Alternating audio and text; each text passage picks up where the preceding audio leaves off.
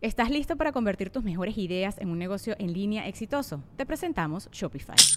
Tal vez no lo sabías, pero nuestro podcast More Than Mamis es un negocio y lo empezamos por supuesto para desahogarnos y hablar sobre la maternidad, no para convertirnos en expertas de ventas y del e-commerce. Así que sí, necesitábamos ayuda para vender nuestro merch y poner en marcha nuestra tienda. ¿Y cómo suena con Shopify?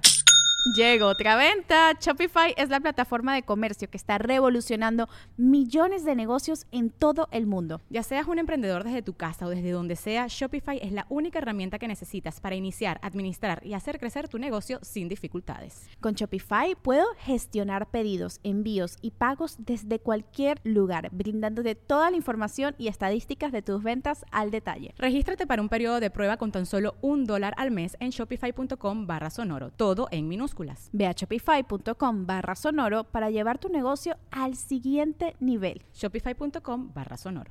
With everyone fighting for attention, how can your business stand out and connect with customers? Easy.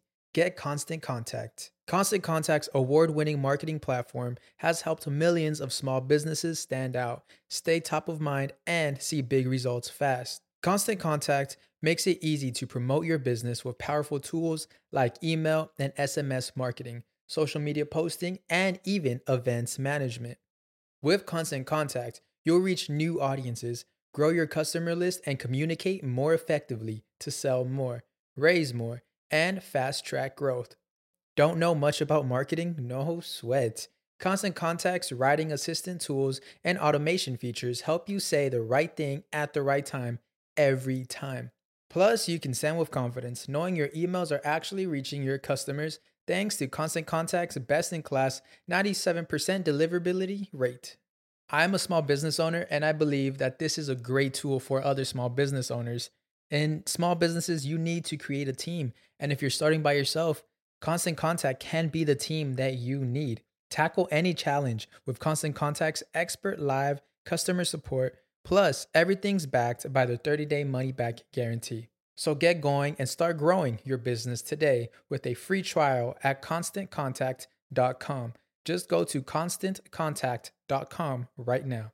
Constant Contact, helping the small stand tall. ConstantContact.com. ¿Qué tan mágico sería encontrarte un lugar donde vendan todos los instrumentos místicos para crear experiencias poderosas de sonido? Instrumentos como cajas de shruti, koshis, zanzulas, handpans, gongs, cuencos de los Himalayas, flautas y más. En Tepozcuencos, Coyoacán, vas a poder encontrarlos. Su tienda está ubicada en el corazón de Coyoacán, en la Ciudad de México. Además, ofrecen cursos presenciales en Ciudad de México, Toluca, Amatlán de Quetzalcoatl y El Bajío. También cuentan con un tutorial a distancia. Contáctalos a través de su Instagram, tepos-cuencos-coyoacán o al teléfono 55 44 43 0106. Gracias al maestro Jeffrey Torkington por ser el patrocinador oficial de Sabiduría Psicodélica. ¿Qué pasaría si metes en una licuadora la rosa de Guadalupe y a Jodorowsky? Anecdotario Psicodélico es una compilación de historias de gente ordinaria en situaciones psicodélicas extraordinarias. Una comedia mística mexicana diseñada para viajar. Casos de la vida real donde todo podría parecer muy normal, hasta que los psicodélicos aparecen y le dan giros radicales a los personajes, llevándolos por aventuras completamente inesperadas seis historias y seis personajes radicalmente distintos, todos unidos por la psicodelia. Permítete abrir los ojos al universo multidimensional. Las plantas de poder solo quieren mostrarte que el único y verdadero maestro eres tú. Anecdotario psicodélico narrado por Janina Tomasini. Suscríbete a través de nuestro link podimo.com diagonal latam diagonal anecdotario psicodélico y aprovecha la oferta que tenemos para ti. 80 pesos por tres meses o lo que quiere decir 4 dólares por tres meses. Tendrás acceso a más de 10.000 audiolibros en español y todos los podcasts originales que habitan en Podimo. No olvides que Podimo es de las pocas plataformas en el mundo que benefician directamente a los generadores de contenido. Así que esos 80 pesos que pagues irán directamente para nosotros para apoyar este gran proyecto. Y no olvides suscribirte únicamente a través de nuestro link. Lo repito por última vez, podimo.com, diagonal latam, diagonal anecdotario psicodélico. Gracias por apoyarnos.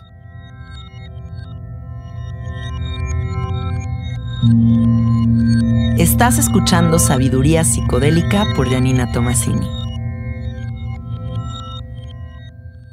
Hola, hola amiguitos, ¿cómo están? Bienvenidos al episodio 163 de Sabiduría Psicodélica. Voy a comenzar este episodio diciendo que las palabras tienen el potencial de transformar nuestra sociedad. Y con este principio y con esta idea, le doy la bienvenida a mi súper amiga Gina Jaramillo, que la conozco desde hace muchísimos años, que he visto desde que nos conocimos en una fiesta hasta ahorita siendo la directora de la revista Chilango, siempre metida en cosas interesantísimas, siempre con una mirada muy progresista, eh, abriendo puertas a otras percepciones y el episodio de hoy vamos a hablar justo de eso, del lenguaje inclusivo, de terminologías que a lo mejor y no les son familiares, eh, pero sobre todo de sembrar una semillita en todos ustedes con relación al respeto a la diversidad que existe en nuestra sociedad. Bienvenida Gina, ¿cómo estás? Hola, muy contenta de estar aquí. Muchas felicidades por tus 163 episodios. Es un montón y ojalá que vengan muchos, muchos más. Y me encanta estar aquí acabas de mencionar una palabra que es muy linda y es el cambio. Creo que eh, vinculado a la palabra tiempo, que también es otra que acabas de mencionar, pues van de la mano. Y tú y yo no éramos las mismas hace 10 años, tú y yo no éramos las mismas hace 15 años que quizás nos conocemos y el lenguaje también se transforma. Y creo que esa es una, una linda eh, metáfora para entender cómo todo, todo se transforma, todos nos transformamos, somos sujetos de cambio y que está bueno abrazar esos cambios, aunque a veces incomoden y nos cuesten trabajo. ¿Por qué no comenzamos analizando por qué nos cuesta trabajo, Gina? Mira, no sé exactamente por qué, pero te voy a decir lo que yo pensaría. Ok. Cuando estamos cómodos, cómodes, eh, pues no queremos movernos de ahí, ¿no? Es muy a gusto estar en, nuestro, en nuestra zona de confort y los cambios siempre son incómodos. Cada cambio siempre requiere un esfuerzo, acoplarte, dejar todo lo que hasta hoy había funcionado a nivel personal, laboral, emocional, incluso espiritual, pues es bien incómodo. Eh, pero vale la pena, vale la pena y sobre todo vale la pena cuando esa incomodidad quizás sea un beneficio para el otro. A mí me parece que es muy bonito siempre pensar en, en que todo lo que uno haga tiene repercusiones inmediatas hay, una, hay, una, hay, una, hay un individualismo que perpetúa mucho en las sociedades contemporáneas y que creemos que es inminente y que creemos que es necesario y que creemos que es la salida. Pero a la distancia y luego como madre, yo pienso que no, que al contrario, hoy más que nunca necesitamos movernos colectivamente y siempre tener bien presente que lo que tú hagas repercute en mí y que lo que yo haga te beneficia o te afecta a ti. Entonces, siempre pensando en el otro, creo que podemos eh, ser una sociedad más, más linda, más armónica y, que, y que justo pues, ese cambio colectivo pues, nos puede beneficiar a todos. El fin de semana di un retiro y me vino una reflexión muy bonita que es que yo considero que la verdadera felicidad va a surgir en el momento en el que nos propongamos ver belleza en todas las personas que nos rodean que podamos ver a los demás y decir, qué hermoso eres. Y si ves esa belleza en los demás, muy probablemente entras en mm. esa armonía contigo. Em, ¿Cómo empezamos a hacer eso? Yo creo que sí, toda la gente es hermosa. O sea, no, lo digo para afuera, todas las personas tienen algo hermoso, hermoso, hermoso. Y, yo creo que también es, es bonito reconocerlo y, y de verdad abrazar esa hermosura y ojo, tampoco quiero ser una ingenua ir por la vía diciendo, ay, soy y todo mundo es hermoso. No, pero de verdad hay algo eh, bien transformador en los seres humanos y, yo creo que tampoco hay casualidades. Entonces, si tú estás frente a esa persona y hay algo que te, que te gusta, que te llama la atención, decirlo es bonito, es reconocer esa belleza en el otro. Y también cuando algo te incomoda, reconocer esa incomodidad y pensar por qué me está sacando tanto de onda y a partir de ahí tener una reflexión hacia lo positivo, que no es fácil. Eh, además vivimos en este, en este mundo pospandémico 100% digitalizado y plástico, porque todo, todo es, es, es, relativo, ¿no? Creo que, creo que estamos en un momento muy eh, característico de la historia de la humanidad, donde tenemos estas dos realidades paralelas que se tocan y se cruzan, pero si entendemos que las redes sociales y lo digital es una herramienta laboral, es un juego, eh, podemos entonces vivir en nuestro presente y disfrutarlo de una manera pues más óptima. Creo que ya me desvía, no sé qué estábamos diciendo. No, es muy bien, Lina, sí, sí, sí. No, y sabes que también es muy irónico que de repente encontramos mucha belleza en los demás, pero no en nosotros mismos. Y también sería importante como revisar ese diálogo, ¿no? A mí me pasa, por ejemplo, con con el tema del sobrepeso, ¿no? Yo veo a todas las mujeres grandotas y las veo y digo, qué empoderadas, qué chingonas, qué divinas, pero a mí me estoy chingui chingue todo el tiempo de, no mames, te tienes que ver así, ¿no? Y entonces está como completamente incongruente este diálogo y creo que así nos pasa con muchas otras cosas y eso es un principio de la discriminación, de la segregación, eh, de la separación en la sociedad.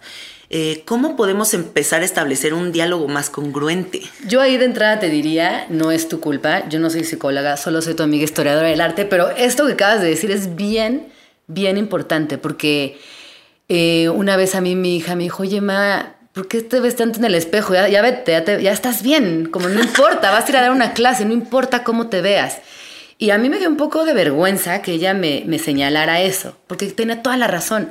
Yo iba a dar una clase y lo importante era estar preparada para esa clase, pero dentro de mi inseguridad, el pararme frente a tanta gente, pues también siempre te, los medios de comunicación, el patriarcado, la sociedad, toda una, una, una, gran dinámica que pone y posiciona lo estético sobre lo intelectual o lo espiritual, ha hecho que seamos seres humanos que todo el tiempo estamos pensando que esa belleza física es estratégica, cuando en realidad no lo es. Entonces yo te diría, de entrada no es tu culpa, es obvio que siempre estemos que si esto, que si lo otro, que si lo físico, cómo me veo, qué van a decir de mí.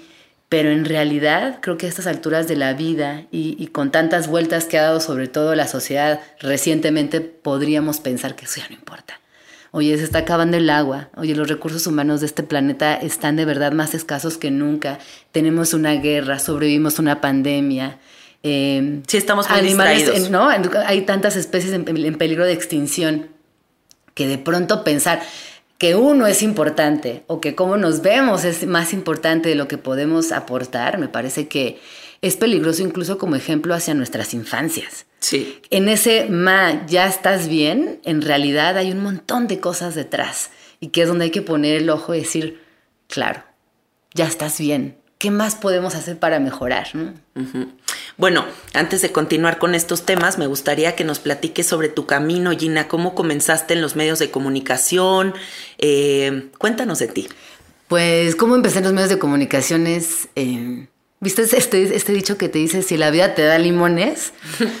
Yo soy historiadora del arte y todavía tengo un duelo ahí con, con no estar tan presente ya en el mundo del arte, o quizás es una época porque siempre los medios de comunicación estuvieron presentes en mi vida. Cuando tenía 15 años, eh, mi mamá me dijo, oye, encontré este curso de locución que seguramente te va a gustar mucho, que es los sábados. Porque yo venía en una época muy de, muy de desmadre, muy de salir. Me dijo, mamá, el curso es los sábados y los domingos. O sea, está buenísimo.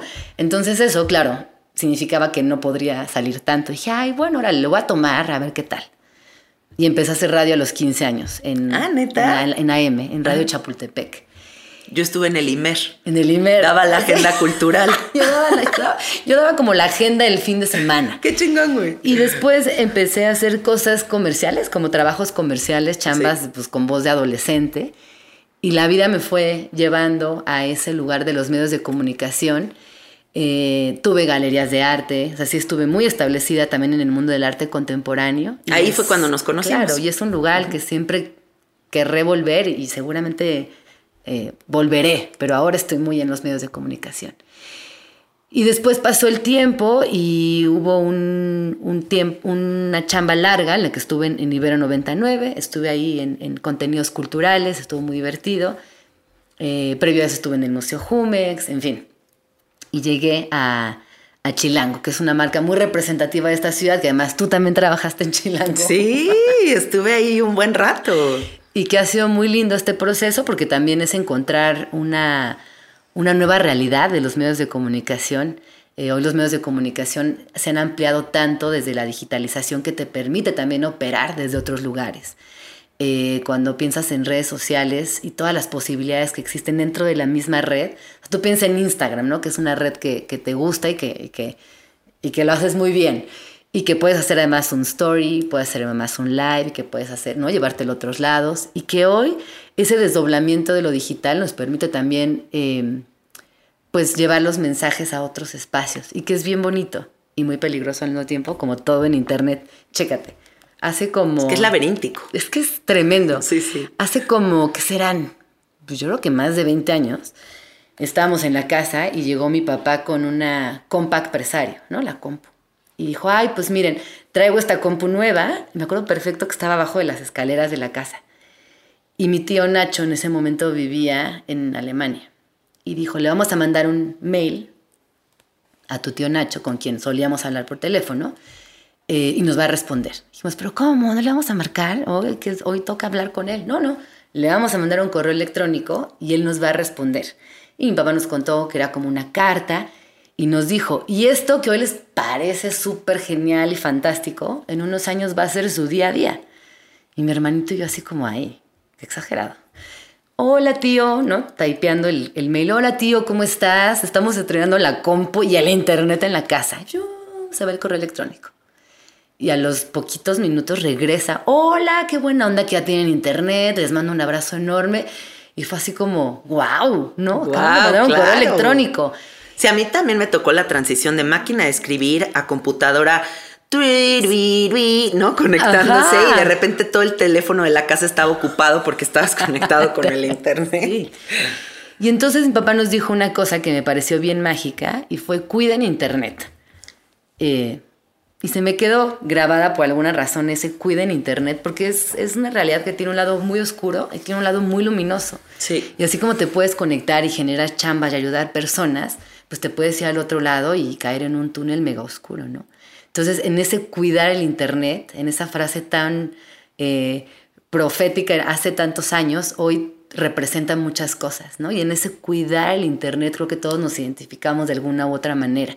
Y así pasa con los medios. Eh, hoy tenemos todas las posibilidades de desdoblar ciertos temas, de conectarnos, de hacer comunidad, de responder eh, ciertas dudas, de aprender de otros, pero pues es, ¿no? es como siempre irle midiendo por dónde y, e ir entendiendo también cómo va avanzando. ¿Estás listo para convertir tus mejores ideas en un negocio en línea exitoso? Te presentamos Shopify.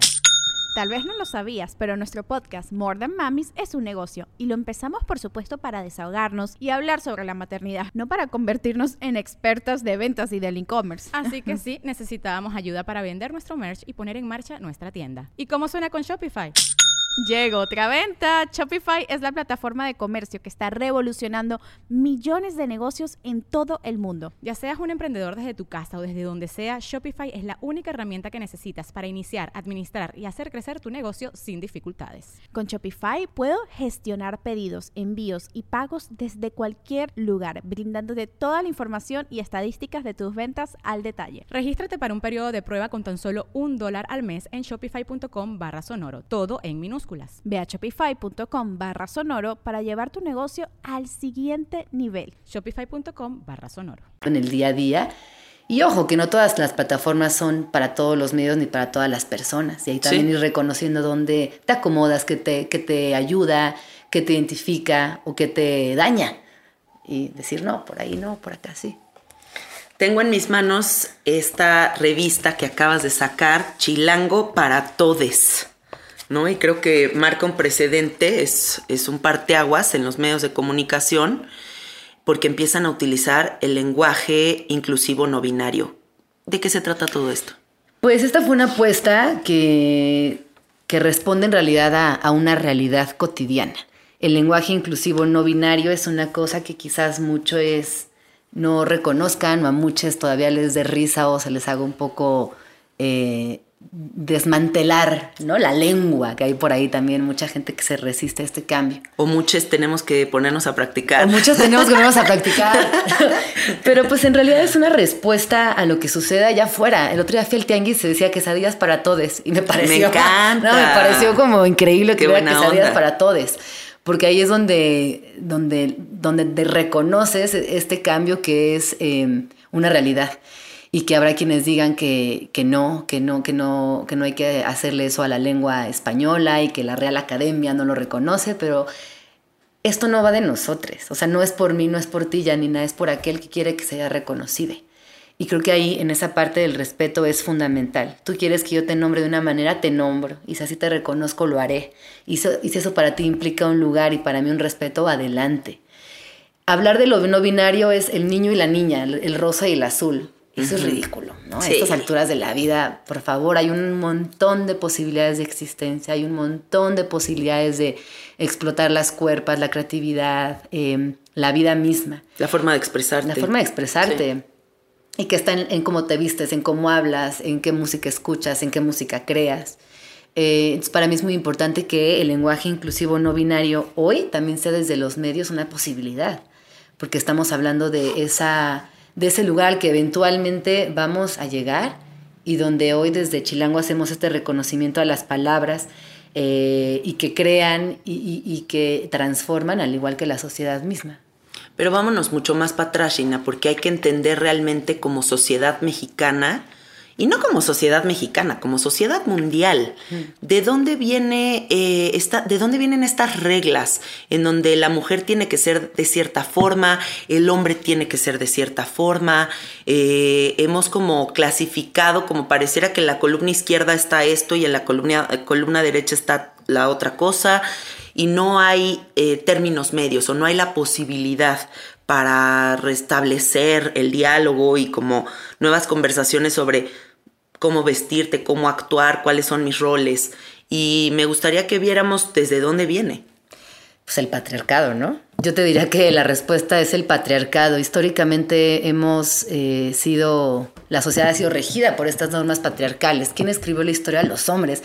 El otro día estaba viendo una, estaba leyendo un ensayo de historia y decían es que es hasta ridículo. Por ejemplo, tú piensas en esta imagen del hombre de las cavernas y la mujer sale con una minifalda de piel y un top de piel y, ¿no? Como siempre esta hipersexualización de la mujer. Los picapiedra, güey. Los picapiedra, punto, exacto. Está ahí hipersexualización eh, de la mujer y siempre con esta connotación doméstica, con esta connotación de madre, con esta connotación de mujer en casa, en el hogar, siempre eh, viviendo por y para el resto de la familia, dejando la individualidad en un cajón. Y siendo chiquita y te compran tu muñequita y tu cocinita para cocinar. Claro. Y lo se ve en el arte, y se ve en la música, y se ve en todas las disciplinas, porque históricamente el patriarcado ha escrito esta historia y ha decidido que las mujeres estamos ahí. Y hoy me parece que desde los feminismos hay, hay un despertar muy interesante y que afortunadamente en América Latina está muy vibrante, que ojo, desafortunadamente también se conecta con una situación feminicida y con una situación donde nuestro país ultramachista, ultracatólico y con una doble moral no nos ha permitido o que apenas nos está permitiendo ese despertar pero que es una realidad que el patriarcado ha hecho que históricamente las mujeres estemos relegadas a un, a un, a un lugar donde ya no, ya no pertenecemos. Explícale bien a la gente qué es el patriarcado, porque te juro que hay mucha gente que nos está escuchando y no sabe todavía qué es. Y incluso el otro día fui a ver un show de stand-up comedy de una chica trans y hablaba del patriarcado y algunos hombres decían, ay, este, pues tampoco muerte al hombre, ¿no? O sea, como que todavía no estaban entendiendo de qué se trataba todo esto.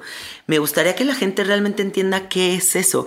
Y si puedes también explícanos qué onda con el feminismo, porque también está esta tendencia de gente que piensa que el feminismo es una bola de mujeres radicales que quieren cortarle la cabeza a los hombres, ¿no? Y la neta es que si estuvieran bien informados tal vez empatizarían con el movimiento y empatizarían con bueno, empatizarían con el movimiento y además entendiendo el patriarcado podrían cambiar o liberarse de muchos eh, paradigmas sociales. Claro, mira, yo creo que para entender el patriarcado, pensemos en todos los gobernantes hombres que han eh, llevado a los países por cierto rumbo. O pensemos en todas las religiones y líderes hombres que han eh, llevado las creencias a otro lugar. O pensemos en los altísimos puestos en bancos, en hospitales, en gerencias, que históricamente siempre han sido llevados por hombres. Es ahí donde está el patriarcado. Esa forma de socializar, esa forma de tomar ciertas decisiones, esa forma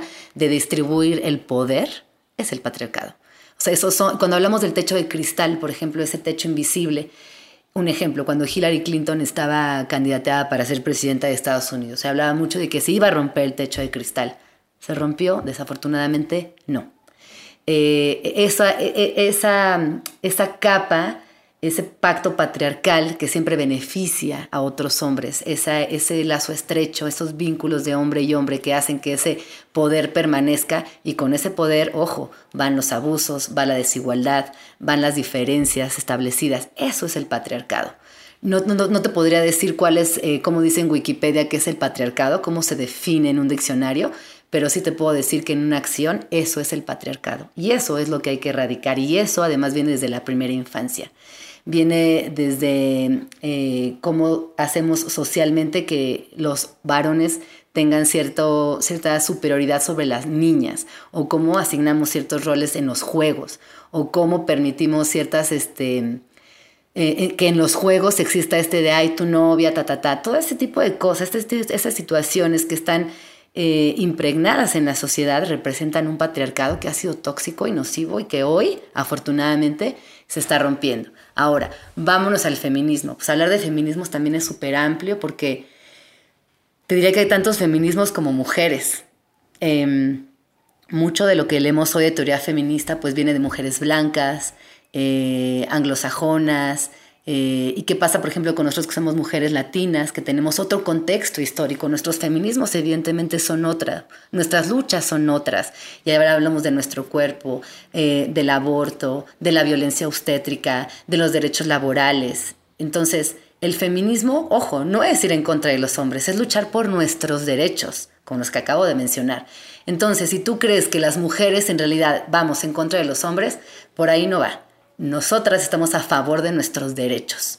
Eso es todo. Yo creo que entendiendo el patriarcado como este poder ultratóxico e histórico que ha colocado a las mujeres en un lugar de desventaja absoluta y al feminismo como un movimiento de derechos humanos, podemos entender de qué va cada cosa.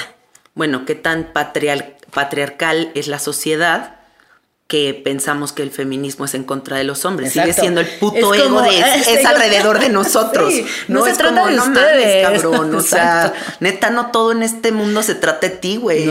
justo el feminismo no se trata de ellos. Exacto. O sea, ya entendiendo eso, creo que queda muy claro, ¿no, amiguitos? Espero haberme explicado. Sí, sí, sí. Y bueno, también, por ejemplo, el otro día hablaba con una nutrióloga muy interesante que se llama Ana Arismendi, que tiene una de las enciclopedias sobre nutrición más interesantes eh, en podcast. Se llama ¿De qué tiene hambre su vida? ¿De qué tiene hambre tu vida? Se llama su programa y habla justo como también el patriarcado ha marcado mucho de la estética física de los humanos, ¿no? Y cómo desde que vinieron eh, las personas afroamericanas y eran cuerpos grandes, voluminosos, eh, empezaron a decir la gordura es sucia, es asquerosa, eh, y se empezó a hacer como todo este estereotipo alrededor de los mm. cuerpos grandes, ¿no? Y cómo entonces también ha marcado el patriarcado una estética específica que nos exige tanto que nunca es suficiente. Bueno, yo eh, como madre también te lo digo, el patriarcado nos exige ser buenas madres. El patriarcado de alguna manera, pues la sociedad también ha sido cómplice de estas, estos eh, estereotipos de belleza, pero también de estos estereotipos eh, o arquetipos, en realidad la palabra es arquetipos. Sí. Y que dices, híjole, o sea, yo como historiadora y aquí tengo una frase que me encanta, que es la historia no será contada con una sola voz, será construida por voces diversas. Y creo que a partir de ahí tenemos que entender que todas las realidades ocupan un espacio importantísimo en nuestros días, ¿no? Esto, acabo de leer un libro de Paul Preciado, que si no lo tienen, anótenselo, Paul B. Preciado, eh, escritor alucinante, eh, y tiene todo un ensayo acerca de la estética de Playboy. Ah, wow. Y entonces te das cuenta ahí todo lo que, todo lo que repercutió Playboy a la, a la sociedad occidental. y que también tuvo mucho que ver, por ejemplo, con la arquitectura, que yo no sabía. Y estos em, cánones estéticos que hasta el día de hoy nos seguimos acudiendo y que decimos, ya, por favor, ¿cómo es posible que en pleno 2022 sigamos pensando que existe una mujer perfecta o que existe un cuerpo envidiable? ¿Quién dijo? ¿Según quién? ¿No? Es que es tan personal y una vez más, en pleno 2022, clavándonos en algo tan superficial, es que hasta me parece medio ridículo. Mira, mi abuelita decía una frase que he dicho varias veces aquí en el podcast. Un perro chihuahua no puede pretender ser un San, Bernardo y un San Bernardo no puede pretender ser un chihuahua. O sea, tenemos que entendernos en nuestra propia naturaleza, aceptarla y dejarnos de distraer con metas inalcanzables que nos están restando expansión de nuestra conciencia. Porque realmente también yo personalmente considero que el patriarcado es eso, una forma de distraernos de muchas otras cosas que nos liberan. Es que es control, el patriarcado es, un control, por supuesto. ¿Qué tal si todos nos propusiéramos de verdad encontrar como nuestra propia estética, nuestras propias reglas, eh, desconectarnos del que dirán, eh, sí, conectarnos con nuestra más pura esencia, o sea, ¿quién soy yo y qué necesito? Y no lo que dictó un hombre colonizador blanco eh, a principios de siglo. No, porque además es eso, son, son nociones tan viejas, son nociones antiguas que hoy ya ni siquiera este, caben en nuestra realidad. Y eso que acabas de decir es muy, es muy importante. Darle al tiempo eh, su caducidad. Eh, pensar que todo lo que dijo Freud, por ejemplo, sí. o, todo lo que dijeron en su momento este, los conquistadores es ridículo. Hace poco veía una, una nota así del chisme de, las, de los Royals, eh, bueno, que fueron a, creo que a, Bahamas, a no sé dónde, esta pareja real. Y en realidad lo que encontraron fueron una cantidad de protestas más que necesarias. Y yo pensaba, bueno, esta gente mientras planeaba su gira, este, no sé cómo se dice, de Royals, pensaban que iban a a ser recibidos con qué? Con los brazos abiertos, con flores. ah, Royal te refieres a la realeza. A la realeza. No, a, la. No sé cómo se llama. a la realeza. a la realeza. A, los ingleses, a Kate y William. ¿qué, qué pensaban? ¿Que iban a llegar? existiendo ese pedo, güey. existiendo. ¿Y qué pensaban? Que, iban a llegar y todo bien? Y que a la fecha todas las niñitas cuando están muy bonitas o así les bonitas y les dices, princesa. pareces una princesa. Ese término está de la chingada. Entonces, bueno, quería conectar justo este, este chisme actual, este chisme actual, que todo le salió mal además en su gira para decir cómo estos nuevos, eh, estas, estos nuevos paradigmas que estamos construyendo para que el mundo cambie, vienen desde palabras tan inocentes como esta que acabas de decir. Eres una eres princesa. una princesa. No, eres chingale. claro, eres, una, chida. Eres una chida, y te va a costar trabajo la vida, órale, chingale. Y lo mismo para el chavito, que es como, yo no quiero salvar a nadie. ¿Por qué ponen en mis hombros este peso de querer de, tener siempre que salvar a Heroico. alguien. ¿no? Entonces, este, este tema de las infancias, que es también ahí donde tenemos una oportunidad increíble de, de construir machismos, de deconstruir ciertos eh, roles establecidos, de de verdad hacer que estas infancias hoy crezcan en un ambiente muchísimo más generoso, muchísimo más libre, donde les escuchemos. Por ejemplo, en la pandemia nos quedó muy claro a quienes maternamos, paternamos o tenemos eh, niñas a nuestro alrededor, que están invisibilizadísimas las infancias, a tal punto que en el, durante la pandemia las infancias no pueden entrar al súper, no pueden entrar al banco. ¿Qué? Los parques estaban cerrados. en serio? Yo tengo fotos que dicen prohibida la entrada a niñas de menos de 12 años. ¿Y qué hacías con tu hijo? ¿Lo dejabas en la puerta del súper? Pues una amiga, Andrea, por cierto, tuvo que ir al banco y me dijo, Gina, no, no, no sé lo que me pasó. Fui al banco porque perdí mi tarjeta, tenía un trámite y le dijeron, no, no puedes entrar al banco con, con tus hijas se me tuvo que encargar al guardia. No, así de que Le encargo tantito a mis hijitas en lo que entro al banco, no, imagínate. no podría. Y esa es otra, del patriarcado da por sentado que los cuidados, que siempre hay una mujer en casa para cuidar a las infancias, para cuidar a las vejeces, para cuidar... A una abuelita sí, que se tiene que siempre. encargar. Entonces, otra cosa, otra cosa muy cuestionable del patriarcado es por qué dar por sentado que siempre los cuidados están cubiertos por las mujeres que es tremendo, la neta. Sí, está cañón. O, como que sigamos viendo raros si la mujer funge un papel de la proveedora de la casa y el marido toma el papel de la ama de casa. Es como, ay, qué raro, pinche mandilón, ¿no? O sea, como que sigue habiendo todos estos estereotipos súper pendejos, güey. Sí, es que son rutas trazadas desde hace muchos años. Esos caminos, eh, romperlos nos va a costar, pero está pasando, o sea, se, se va a caer. Sí. Bueno, ahora dentro de este universo patriarcal, para quien no sepa, pues siempre nos han marcado como esta diferencia entre tienes que ser hombre o tienes que ser mujer y no hay más. Y ahora empiezan a surgir como muchas otras cosas más. Y hay mucha gente que no se quiere identificar con una cosa ni con la otra. ¿Cómo le hacemos entender a la gente que está viendo esta apertura? Para mí hay una cosa que, que me desconcierta un montón y es que hay una polarización, hay opiniones que se encuentran desde el odio. ¿no? es, Mucho muy odio. preocupante. Eh, y yo creo que muchas veces ese odio viene de la desinformación. Totalmente. Y, te lo digo porque cuando en Chilango lanzamos eh, Chilango para Todes, recibimos desde un lugar mucho cariño, eh, un reconocimiento auténtico, digan gracias por, por poner en portada a Todes, ¿no? Como dar este reconocimiento y nombrarlo. Pero también del otro extremo había una cantidad de hate que, que, fue muy tremendo recibir, pero que con información se fue disminuyendo. Es, hey, ¿por qué nos comentas esto? Mira, te recomiendo que leas este artículo, que sigas a tal activista, que te ah, informes. Qué bonito.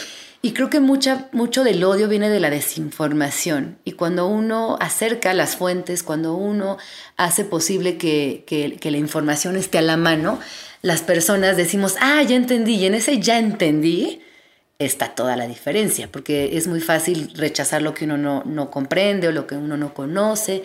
Y cuando tienes esa información clave, creo que también las formas de pensar cambian, tenemos un pensamiento más crítico y por supuesto, ahí sí ya con las herramientas en mano decimos, ah, si me late, no me late. Pero creo que todo es acerca de la información. Ahora, también desde mi ángulo, desde lo que yo trabajo, lo que yo veo en la gente, es que el humano por naturaleza tiene mucho miedo al cambio porque el cambio significa el pasar del tiempo, significa un recordatorio budista sobre la impermanencia, significa que tus estructuras que crees que te sostienen, que te dan control, se derrumban y de repente no estás siendo sostenido por absolutamente nada, ¿no? Y como que la gente se siente como en un vacío que le aterra como que la gente dice, no mames, ¿cómo que me van a cambiar mis domingos de ir a la iglesia y mis hijos que se casan con sus espositos y tienen cuatro hijos y un perro labrador y una camioneta?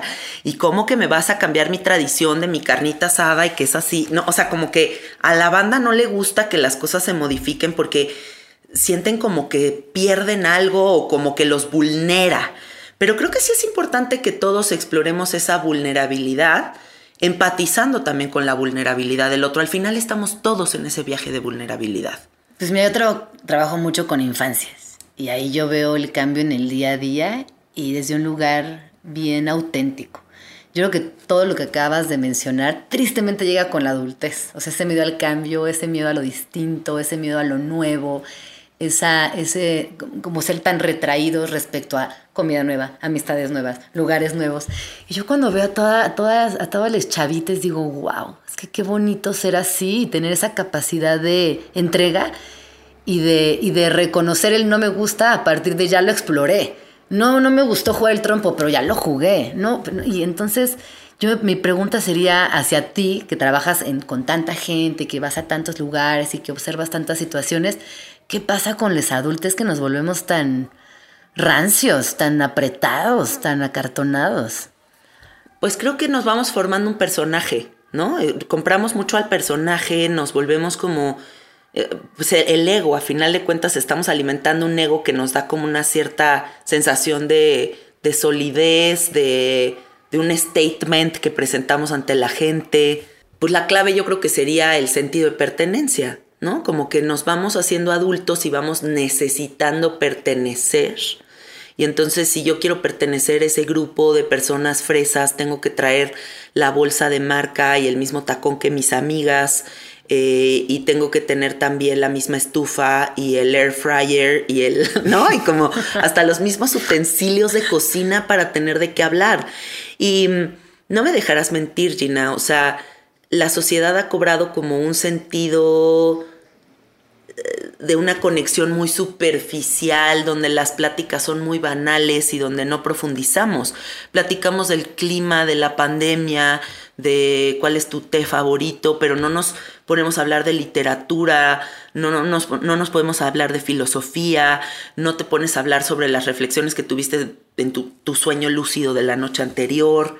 O sea, tú y yo sí tenemos estos grupos de amigos en donde nos metemos en unas clavadeces tremendas, pero no es la generalidad, ¿no? Entonces creo que hay mucha miedo a la vulnerabilidad, mucho miedo a ser loco, mucho miedo a ser distinto y eso en la adultez nos vuelve medio de hueva. No, y también porque crecemos eh, como una sociedad punitivista, esta onda del castigo que siempre nos, nos acompaña. Yo creo que como sociedades ultracatólicas, no estoy diciendo que tú o yo, quien nos escucha, lo sea, pero sociedades ultracatólicas donde el castigo tiene este papel fundamental en nuestros comportamientos, siempre tenemos ese miedo al, castigo, a ser señalados, a ser privados de, un lugar, de que nos congelen un ratito porque estamos castigados, porque hicimos algo malo, porque fuimos diferentes y porque nos compartamos de una manera auténtica. Culpa y castigo. Culpa y castigo. Culpa y castigo, güey, qué cabrón.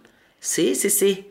Y culpa como madre, culpa como esposa, culpa como, o sea... Culpa como amiga, culpa como hija, culpa como todo. Se te va la vida. Siempre hay una, hay, como una deuda ahí con, con el otro que, que, no terminas de saldar.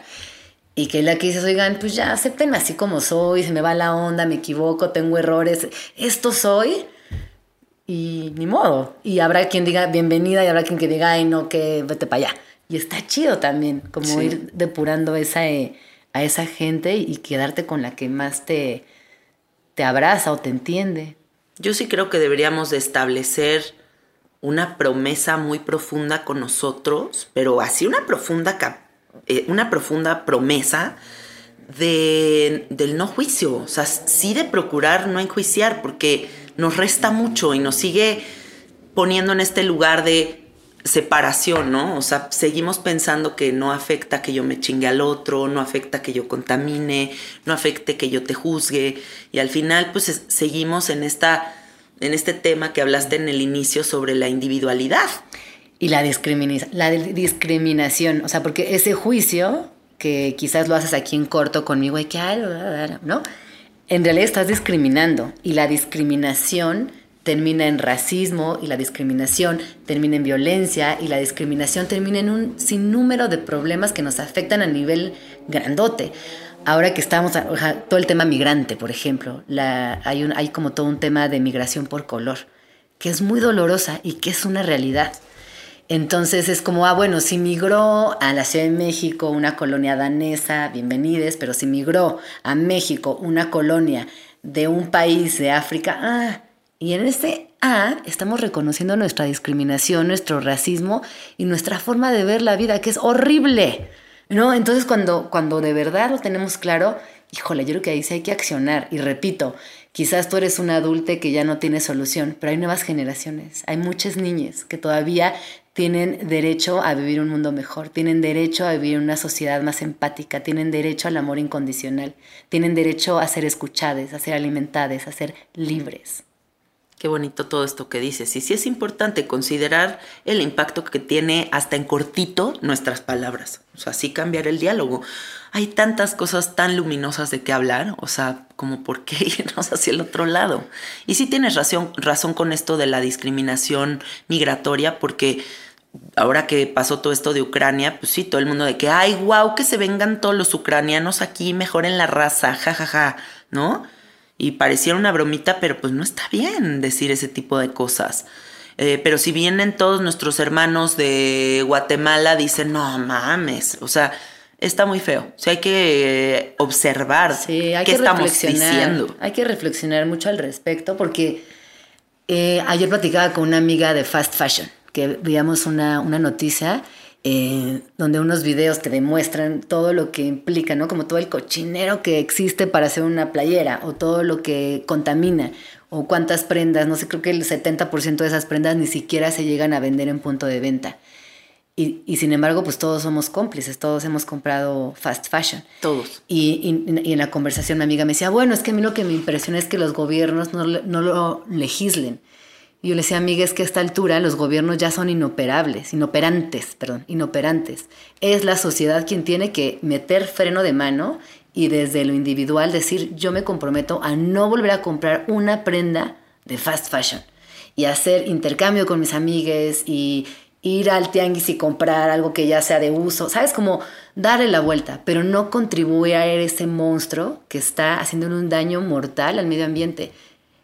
O no esperar a que los, exacto, que no los son los gobiernos o otras, nosotros. otras instituciones hagan los cambios, sino es desde tu casa, desde tu visión, cómo vas eligiendo eh, y tomando mejores decisiones. Esto que dices hace rato, de cultivar hasta tus propios alimentos. Quizás no todos tengamos un jardín, que seguramente la mayoría no, yo ni siquiera tengo un balcón, pero bueno, te puedes ir gestionando ciertas cositas para tener tus propios alimentos. Es decir, sí estamos en un momento que evidentemente eh, estamos controlados por muchos sistemas económicos y creo que también es un momento donde podemos decir, no, puedo cambiar esto y esto y esto y hacerlo. Y repito, no es por nosotros los adultos, porque ya estamos más allá del bien que del mal, pero hay muchas generaciones nuevas, hay muchos niños que todavía necesitan eso, esa contribución y ese acompañamiento de nuestra parte. Me gusta mucho que en tu trabajo incluyes mucho a los niños, o sea, como que siempre los tienes muy presentes y durante esta conversación has hablado mucho de ellos. Sé que escribiste un manifiesto por infancias libres y me gustaría que se lo compartas a la gente para, para que se, contia- se contagien de esta visión. Pues mira, te voy a contar de Infancias Libres. Bueno, Niñezas Presentes en realidad es un colectivo que, que fundamos Germán Paley y yo eh, y hacemos una labor cotidiana para las infancias. Eh, desafortunadamente te decía, ¿no? Las, las infancias están invisibilizadas en este, en este mundo y me parece que sí es, un, es una, una situación preocupante porque uno tiende a decir, no, es que las infancias son el futuro.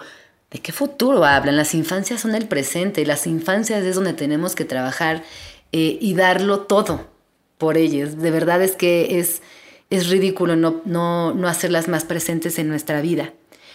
Y en este manifiesto de Infancias Libres, lo que, lo que nosotros escribimos fueron 12 puntos que creemos que son muy importantes eh, y que se los comparto con, con mucho cariño y, y que ojalá también tengan por ahí una reflexión y que hasta nos digan qué piensan.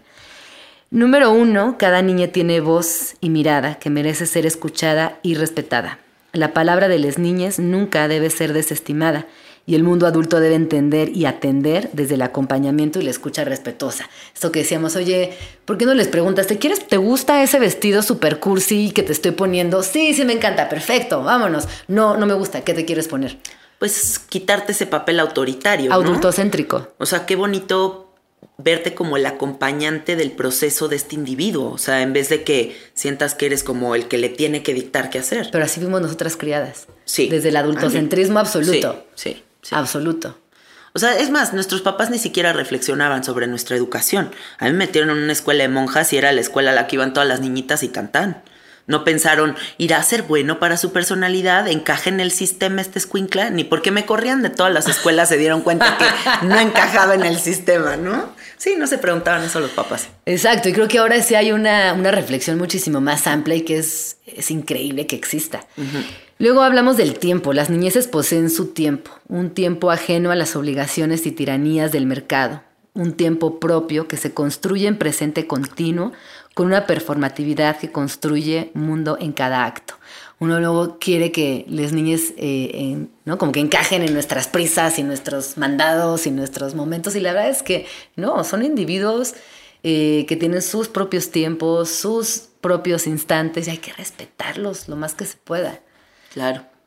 Tú que tienes dos hijos, no me dejarás mentir. O sea, aunque tú tienes tu personalidad y Lautaro tiene su personalidad, a final de cuentas, ellos también traen su paquete muy punto y aparte.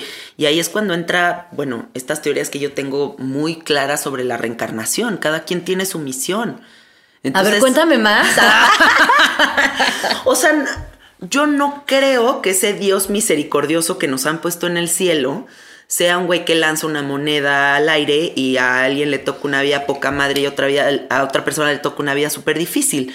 Yo sí creo que estamos reencarnando, cumpliendo karmas y dharmas y por eso es que pueden ser vidas tan distintas en una misma familia. Incluso puedes ver hermanos que no tienen nada que ver uno con otro, ¿no? Porque cada uno es un ser que tiene una historia de otras vidas tan distinta que lo que viene a hacer en esta reencarnación es nada que ver con la familia que le tocó. Pero eso es loquísimo, ¿no? A nivel crianza incluso. Dices, bueno, yo estoy criando a dos personas eh, con las mismas, la misma situación. Y al final del día, la personalidad, yo no sé qué pasa, hay algo como inexplicable de, lo, de las generaciones que se transmite, que es muy loco y que va más allá de una mirada, porque a mí la, la genética me da mucha risa. Justo ayer escribía de esto, que estamos preparando un número por ahí, a mí la genética me da mucha risa. Cuando yo de repente me veo en el espejo y digo, no, es que soy mi abuela. O ayer eh, que abría mi bolsa y yo de chiquita odiaba la bolsa de mi jefa, güey, porque siempre estaba llena como de tickets. Y yo no entendía esa bolsa. Ayer abrí mi bolsa. Saltaron tickets. Miles de papelitos blancos. Y dije, qué loco. Me convertí en esa persona que no entendía y que ahora tampoco entiendo por qué mi bolsa está llena de tickets. No hay una cosa ahí bien bonita de la, uno, la genética, y dos, de eso que te hereda tu familia, ¿no? O de repente que estás así cantando perfume de gardenias y dices, ¿por qué estoy cantando esto? Porque mi abuelita cantaba perfume de gardenias y dices, wow, qué lindo. No sé, hay una cosa ahí bien bonita de, de la familia que, que no se entiende. Pero que tú dices, bueno, el karma, el dharma, que me gusta mucho esto que comentas. Y yo digo, no lo entiendo todavía. Yo como madre criando es una locura, es una cosa muy extraña. Diario se va descubriendo, ¿no? Diario se va descubriendo. Está, está padre. Em, bueno, de la alimentación. Cada niño merece ser nutrido partiendo de su cuerpo, pero también es vital alimentar la mente a través de la imaginación y el espíritu mediante la libertad de ser. Después, el derecho a la vida. Todas las niñas del mundo tienen el máximo derecho a la vida digna, libre de violencia y sin ningún tipo de segregación o humillación de ningún tipo. Luego este que me encanta, eh, que no hay infancias plenas sin la posibilidad de vivir el juego, de experimentar el ocio y de crearse a partir de la recreación genuina y potenciadora de fantasías y deseos. Ay, qué lindo. Que es muy lindo. Y luego este que también me parece que es importantísimo. Todo niño tiene el derecho fundamental del bienestar y eso partiendo del acceso a la salud que garantice su desarrollo físico, emocional y mental según sus propias necesidades. Después este que es bien importante y que además creo que em, viene muy, muy bien con el tema de hoy. Todo niño tiene derecho a explorar y expresar su propia identidad libremente, poder ser y sentir sin ningún tipo de vergüenza o miedo. Que luego la vergüenza y miedo son estas dos palabras horribles que aparecen con el paso del tiempo y que desafortunadamente nos aplastan a veces y que es normal, ¿no? Sentir vergüenza y sentir miedo y que, que no sé, es, es duro, pero cuando eres niña a veces no, no, no, nos las explican y está lindo decirle, oye, la vergüenza y el miedo son normales, no, no te agüites, dale. O también preguntarte como papá, si ya te vas a aventar a ese trip, ¿qué tan dispuesto estás a regalarle esa libertad a tu hijo? ¿No? O sea, ¿qué tan dispuesto estás a permitirle la máxima expresión radical de su ser? O sea, porque si vas a querer que sea lo que tú quieres, yo creo que si algo jode la vida son las expectativas. Las expectativas en las experiencias psicodélicas, las, las expectativas en los hijos, las expectativas sobre el marido, o sea, puta, es que es un diálogo que uno supone en la mente y que si en la realidad no se plasma, puta, todo se te derrumba. Pero que es difícil. Yo, por ejemplo, que soy tan fantasiosa y, y que tiendo, ¿no? Como a soñar mucho. Luego esos sueños que se convierten en expectativas es muy duro. Porque en realidad tú estás solita generando eso. Que hay, como que. Y siempre te preguntan, ¿qué sueñas? No, pues yo sueño con ser esto y ser lo otro. Y en ese sueño esto, sueño lo otro, generas expectativas y eso es pero a lo mejor y la expectativa la puedes poner sobre ti, porque tú sabes tu alcance, tú sabes tus fortalezas, tú sabes cómo establecer ese camino o esa ruta, o ponerte la meta como que te, te llena de esa energía para lograrla. Pero las expectativas sobre los demás es lo que yo digo que es como, ¿no? Porque, o sea, lo demás no lo podemos controlar. Sí, ni lo nuestro. Sí, lo nuestro lo de uno. Totalmente.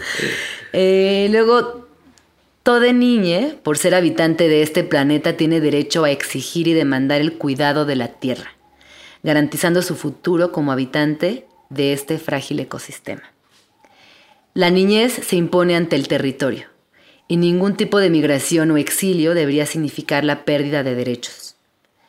Las niñeces no deben ser forzadas a ningún tipo de trabajo. Es el mundo adulto el que debe de garantizar materialmente el buen vivir de las infancias. Sí. Después, el número 11, ya casi terminamos. Toda niña tiene el poder sobre su cuerpo, sin que pueda sufrir ningún tipo de maltrato, abuso o explotación. Y finalmente, las niñeces son protagonistas y el mundo debería girar en torno a ellas y no al revés. Ay, me encanta, Gina, está precioso. Dale consejos a la gente, dile qué pequeñas acciones podemos empezar a hacer para tener una visión más inclusiva y para empezar a entender que el respeto es el factor de cambio más importante de todo. Sí, hay una, hay una frase que además siempre me decía es no hagas lo que no quieras que te hagan. Y ese es el derecho, esa es como la, la posibilidad del respeto absoluto. Piensa que no te gustaría que te hagan y no lo hagas. Y partiendo de ahí yo creo que hay una, un cambio en, el, en el sentir, en el ser, en el vincularse con el otro que es, es, es respetuoso y es muy sincero y es transparente. Es, no, a mí no me late esto, no lo voy a hacer. Y ya, ahí muere, ¿no? Yo ahí le agregaría, deja a un lado el papel del justiciero. Porque hay gente que va con esa bandera, ¿no? O sea, no, es que yo no lo hago esto en mala onda, pero es que alguien le tiene que decir. O, al, o sea, ¿no? Como que hay gente que se siente como justiciera, como que hay que hacer esta observación, hay que criticarlo, pero realmente cada uno de nosotros venimos a vivir una experiencia radicalmente distinta. Uniformar a la sociedad es el intento más estúpido que puede existir. Pensar que las cosas tienen que ser iguales para todos o que todos tenemos que vibrar en una misma visión, pues es imposible. Es sí, pero también este, hay una parte bien dura que hay eh, siento que hay, hay, hay, un, hay, un, hay poderes que justo buscan uniformarnos en todos los sentidos porque es más fácil generar un balance económico, un balance social, un balance hasta de tráfico en las ciudades, qué sé yo, ¿no? En, en este uniformar hay una, es una herramienta que puede ser muy funcional para ciertos grupos de poder. Claro. Y es ahí donde hay que decir, no es que yo sea un delincuente que vaya en contra de las reglas, no para nada, pero sí defender mi autenticidad y ser quien quiero ser y sobre todo sentirme cómodo con quien estoy siendo en este preciso instante. Gina, ¿cómo se llama la generación que sigue de los millennials? Que es los Centennials, ¿no? Centennials. Centennials. Bueno, pues a mí los centennials me dan mucha esperanza. Ay, sí. O sea, yo aquí recibo chavos de 19, 20, 21 años a hacer sapo que llegan y se sientan enfrente de mí. Le digo, ¿qué haces aquí? Y me dicen, yo ya tomé la decisión de empezar a limpiar el karma familiar porque no quiero repetir la historia. Yo digo, wow. O sea, yo a los 19 años estaba en un antro bailando sapito, no fumándome el sapito. o sea, ya sabes, estaba como en otro trip. Y toda esta generación tan libre, tan sin etiquetas, tan experimental, creo que abre una puerta de muchísima esperanza. A mí sí me llenan de alegría, la verdad. Híjole, a mí cuando, cuando vi a. ¿Te acuerdas todo lo que hizo Greta Thunberg, la, sí, la medioambientalista? con esa chavita, Híjole, para mí fue como una una paz que dije, wow, esta niñita está cambiando el mundo, pero esta, en esta niñita quiero decir todas las niñitas que le siguen, ¿no? Sí. Que están. Y es bien, es bien chistoso porque yo como historiadora pienso, en la Edad Media, por ejemplo, o en la Edad Media, nuestras abuelas eran mamás a los 15 años. Sí, yo no sé por qué no en los últimos 40 años decidimos desestimar a las adolescencias. O sea, en dos generaciones dijimos, no, ya, la gente de 15 años no entiende nada. ¿Cómo? Entonces tu abuela, que también estaba mal que fuera mamá a los 15 porque era una niña y seguramente en sus ratos libres sacaba las muñecas debajo de la mesa y estaba todo mal, sí podía. Y ahora no podemos. Entonces ahí también hay un momento de hacerle justicia a la edad de cada ser humano y decir, no porque tenga 15 años es inválida su opinión. Claro. O no es válida su opinión. Sí. ¿No? Sí, sí, sí, totalmente de acuerdo. Y que es, es bonito también ver a esa gente eh, cómo se retuerce, que es que la gente joven, a mí me encanta, me encanta, me fascina ver todo lo que están haciendo. Es la actualización del software, o sea, si nosotros no nos permitimos esa actualización, nos vamos a volver unos putos rucos. No, y además estaba bien interesante porque estaba, estaba viendo que ahora la, la chaviza ese, ya no quiere teléfonos inteligentes. Wow. Están regresando a teléfonos para hacer llamadas y El típico. Nokia El de que tenía la viborita. No sabes dónde estoy, te, te hablo cuando quiera hablar contigo y que está interesante. Seguramente es un sector de toda una generación, pero que está bueno que, que estén ahí. Güey, la gente que va a las fiestas que hace tu hermano. O sea, wow. Sí. O sea, ver toda esa gente junta que es como tan libre, tan como en la máxima expresión de su ser, como turbo experimentales, o sea, me parece wow. Sí, a mí me encanta ver como a las personas que, por ejemplo, como tú, que a través de su ropa expresan un montón de cosas y que me parece que es el, el lienzo principal, ¿no? Si, si tenemos muchas formas de eh, transmitir lo que somos a través de cómo nos vestimos, es una muy linda. Y lo que decías, a ver, atrévete a poner algo que no sea una chamarra de colchoncitos y sal a la calle. Pues no es fácil, no es fácil, porque pues la chamarra de colchoncitos, ¿no? Te Todo el hace- mundo lo trae. Claro, es un anónimo como en las redes sociales odiando, ese, ese ser odiante anónimo que tiene mucha, mucha responsabilidad de cómo todo para mal existe en Twitter, por ejemplo, pero que no importa, porque son un huevito ahí, un anónimo más. El chiste es ser el distinto, ¿no? El, el- el decir yo soy esta persona y tengo un nombre y un apellido y esto pienso y así me he visto y en esto creo. Aquí en la colonia me ubican como la señora del huipil. Porque se les hace raro, nadie usa huipil, ¿no? Entonces salgo con huipil todo el día y como que el otro día hasta la señora costurera de aquí enfrente me preguntó, me dijo, oiga, usted no es de aquí, ¿verdad? Le dije, claro que soy de aquí, soy mexicana. Ay, ¿en serio? Le digo, sí. Ah, mire. Ya sabes, o sea, sí, como sí. que se le hace raro que alguien se vista distinto, qué cabrón. Qué loco, ¿no? Sí. Oye, Gina, tú que eres una lectora ávida, que te encanta, te devoras los libros, ¿algunos libritos que te gustaría recomendarle a todas las personas que nos están escuchando? Pues mira, les voy a recomendar varios libros. Por favor. El primero, pensando en las infancias, es este libro precioso que se llama La anarquía explicada a los niños de José Antonio Emanuel. Porque muchas veces cuando escuchamos hablar de esta palabra anarquía nos imaginamos este, lo peor. Sí. Eh, y creo que este libro es, es muy importante porque habla de que la vida sea tal cual debe ser. La libre manifestación de las facultades, la espontaneidad de los actos, la liberación final, destruyendo las causas que se oponen a que la sociedad se base en la más plena libertad y en la más absoluta independencia. Hay una frase que a mí mi mamá me, me decía desde chiquita y que yo se las digo a mis hijas cada vez que se van a acostar, y es libertad e independencia siempre, ¿no? Que me parece que es, Qué lindo. que es muy lindo tener como presente eso, la libertad y nuestra propia independencia. Y este librito pues aborda, eh, es, es también como un manifiesto que habla de la ayuda, habla del apoyo, habla de trabajar, de estudiar, de proteger, de amar. Ay, qué lindo Entonces, libro. Y aparte este- trae alu- ilustraciones. Trae está muy lindo. ilustraciones. Entonces les, les recomiendo mucho eh, este libro que se llama así, La anarquía explicada a los niños. Buenísimo, me encanta. Gracias, Gina.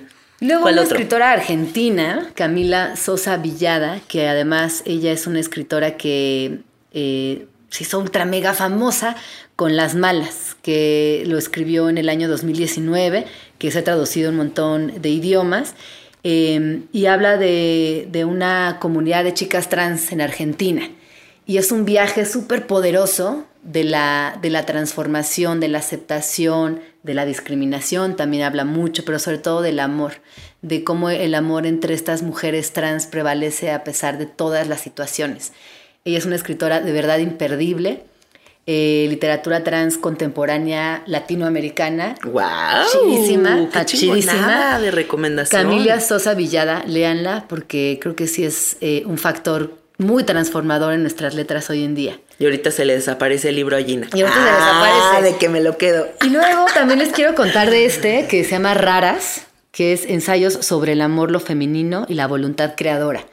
Porque tú aquí en tu podcast siempre hablas mucho de este poder creador, pero también es una voluntad, ¿no? El crear a veces es, es, es esa voluntad de querer hacer las cosas distintas y, y lograrlas. Y disciplina. Y disciplina, no hombre, disciplina ante todo. Sí. Hace poco veía una, una entrevista a este, a Ronaldo, ubicas, ¿no? Ronaldo el futbolista, que no sé, es un robot, es una persona, no entiendo bien. Y él decía algo que se me quedó así súper marcado, ¿no? Este, este hombre decía, eh, el, entrenamiento empieza a las nueve, pero yo a las seis empiezo a entrenar. Y decía, wow. ¿Sabes? ¿No? Como que todos los días le, gana tres horas sobre el resto del equipo. Y pues sí es. Y por eso es el mejor futbolista del mundo. Bueno, es Messi, pero también él. Ah, bueno, tú sí sabes esas cosas, yo no. Eh, y entonces, este libro de raras habla de, de, mujeres increíbles como, bueno, Clarice Lispector, que, bueno, que a mí me vuela la cabeza, habla de Lucia Berlín, de Anais Nin, de Emily Dixon, de Dickinson, perdón, pero lo que hace son, lo que hace Brenda Ríos, que es la autora, son pequeños ensayos sobre sus vidas y de cómo estas mujeres eh, fueron muy transformadoras y que a pesar de que vivían en, un, en situaciones bastante cotidianas, ordinarias y te diría que hasta de represión en algunos, en algunos ámbitos, pues ellas a través de su lenguaje y, y, su creación y su comprensión también de, la, de su entorno, pues hicieron cosas increíbles. Ay, qué padres libros recomendaste, me encantó Gina. Y bueno, también compren la revista Chilango, que tiene esta edición de Para Todes, que está increíble y que por la ojeada que yo le acabo de dar, pues Gina, siendo la directora de la revista, le está dando un giro muy cultural, muy clavado, muy interesante, ¿saben? O sea, como que está muy rica la revista, tiene de todo un poquito y tiene muy buenas plumas ahí adentro, así que cómprenla. Sí, por favor, díganos también qué les parece. Y bueno, dile a la gente cómo se contactan contigo, cómo estás en las redes sociales. Arroba Jean Jaramillo, estoy en, en Instagram y en Twitter.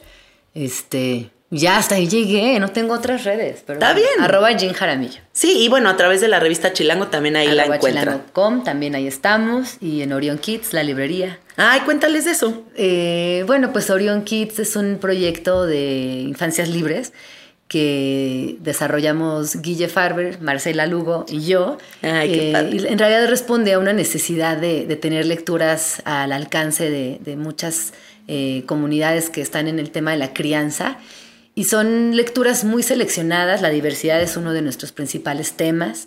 Eh, abordamos las infancias libres como la, posibilidad de, abrazar la diversidad absoluta de las infancias. Es un espacio pequeño que está junto a La Moraleja, junto al Cine Tonalá, en la colonia Roma Sur, en Tonalá 257.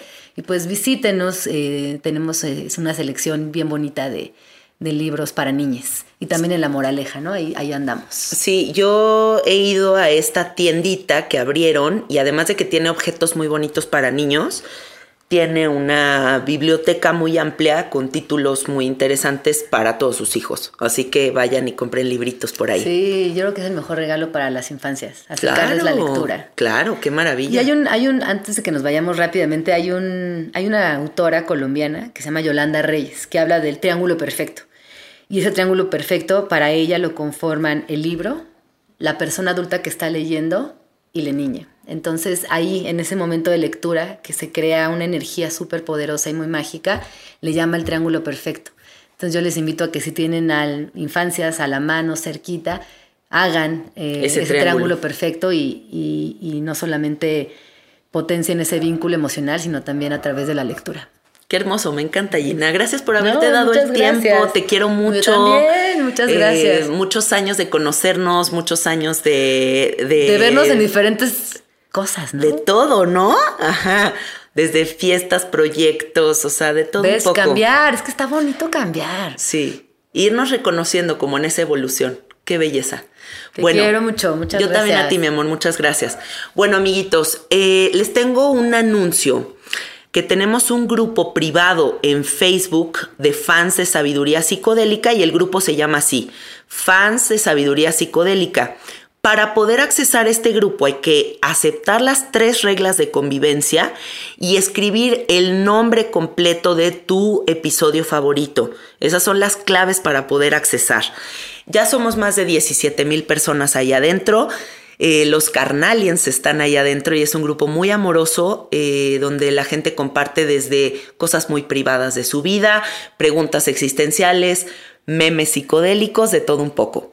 Y también les recuerdo que ya está al aire eh, nuestro nuevo podcast, el podcast que sacamos Alfredo y yo, que se llama Anecdotario Psicodélico, y lo pueden encontrar en la plataforma de Podimo.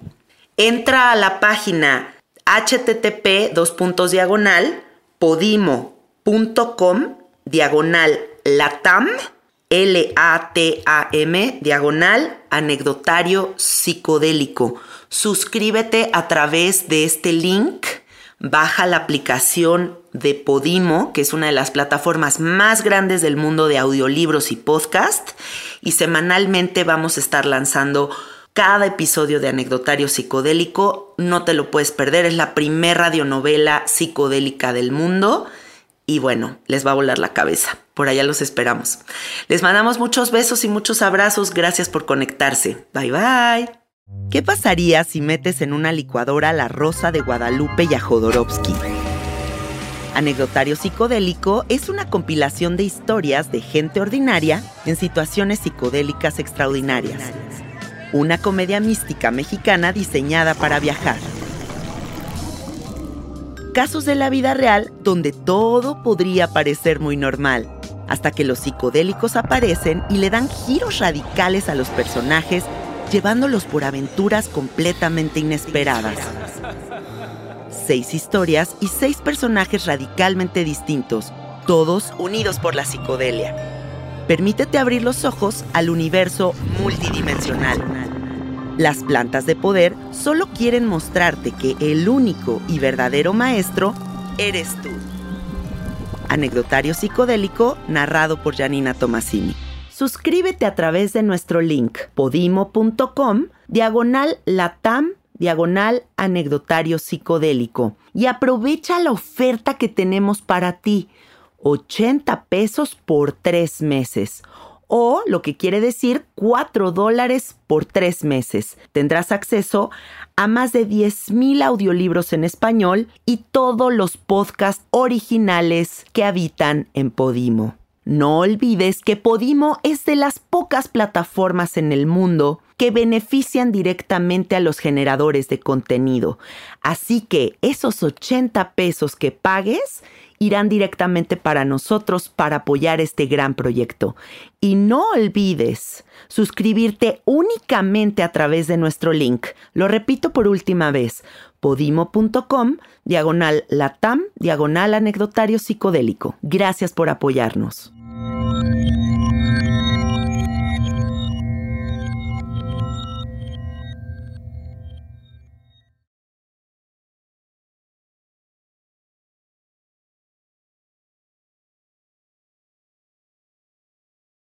¿Estás listo para convertir tus mejores ideas en un negocio en línea exitoso? Te presentamos Shopify. Tal vez no lo sabías, pero nuestro podcast More Than Mamis es un negocio y lo empezamos por supuesto para desahogarnos y hablar sobre la maternidad, no para convertirnos en expertas de ventas y del e-commerce. Así que sí, necesitábamos ayuda para vender nuestro merch y poner en marcha nuestra tienda. ¿Y cómo suena con Shopify? Llegó otra venta. Shopify es la plataforma de comercio que está revolucionando millones de negocios en todo el mundo. Ya seas un emprendedor desde tu casa o desde donde sea, Shopify es la única herramienta que necesitas para iniciar, administrar y hacer crecer tu negocio sin dificultades. Con Shopify puedo gestionar pedidos, envíos y pagos desde cualquier lugar, brindándote toda la información y estadísticas de tus ventas al detalle. Regístrate para un periodo de prueba con tan solo un dólar al mes en shopify.com barra sonoro, todo en minúsculas Ve a shopify.com barra sonoro para llevar tu negocio al siguiente nivel. Shopify.com barra sonoro. ¿Estás listo para convertir tus mejores ideas en un negocio en línea exitoso? Te presentamos Shopify. Tal vez no lo sabías, pero nuestro podcast More Than Mamis es un negocio y lo empezamos por supuesto para desahogarnos y hablar sobre la maternidad, no para convertirnos en expertas de ventas y del e-commerce. Así que sí, necesitábamos ayuda para vender nuestro merch y poner en marcha nuestra tienda. ¿Y cómo suena con Shopify? Llegó otra venta. Shopify es la plataforma de comercio que está revolucionando millones de negocios en todo el mundo. Ya seas un emprendedor desde tu casa o desde donde sea, Shopify es la única herramienta que necesitas para iniciar, administrar y hacer crecer tu negocio sin dificultades. Con Shopify puedo gestionar pedidos, envíos y pagos desde cualquier lugar, brindándote toda la información y estadísticas de tus ventas al detalle. Regístrate para un periodo de prueba con tan solo un dólar al mes en shopify.com barra sonoro, todo en minutos minúsculas. Ve a shopify.com barra sonoro para llevar tu negocio al siguiente nivel. Shopify.com barra sonoro. Okay, round two. Name something that's not boring. A laundry? Ooh, a book club. Computer solitaire, huh? Ah, sorry, we were looking for Chumba Casino. That's right. ChumbaCasino.com has over 100 casino style games. Join today and play for free for your chance to redeem some serious prizes. ChumbaCasino.com. No purchase necessary. Full prohibited by law. 18 plus terms and conditions apply. See website for details.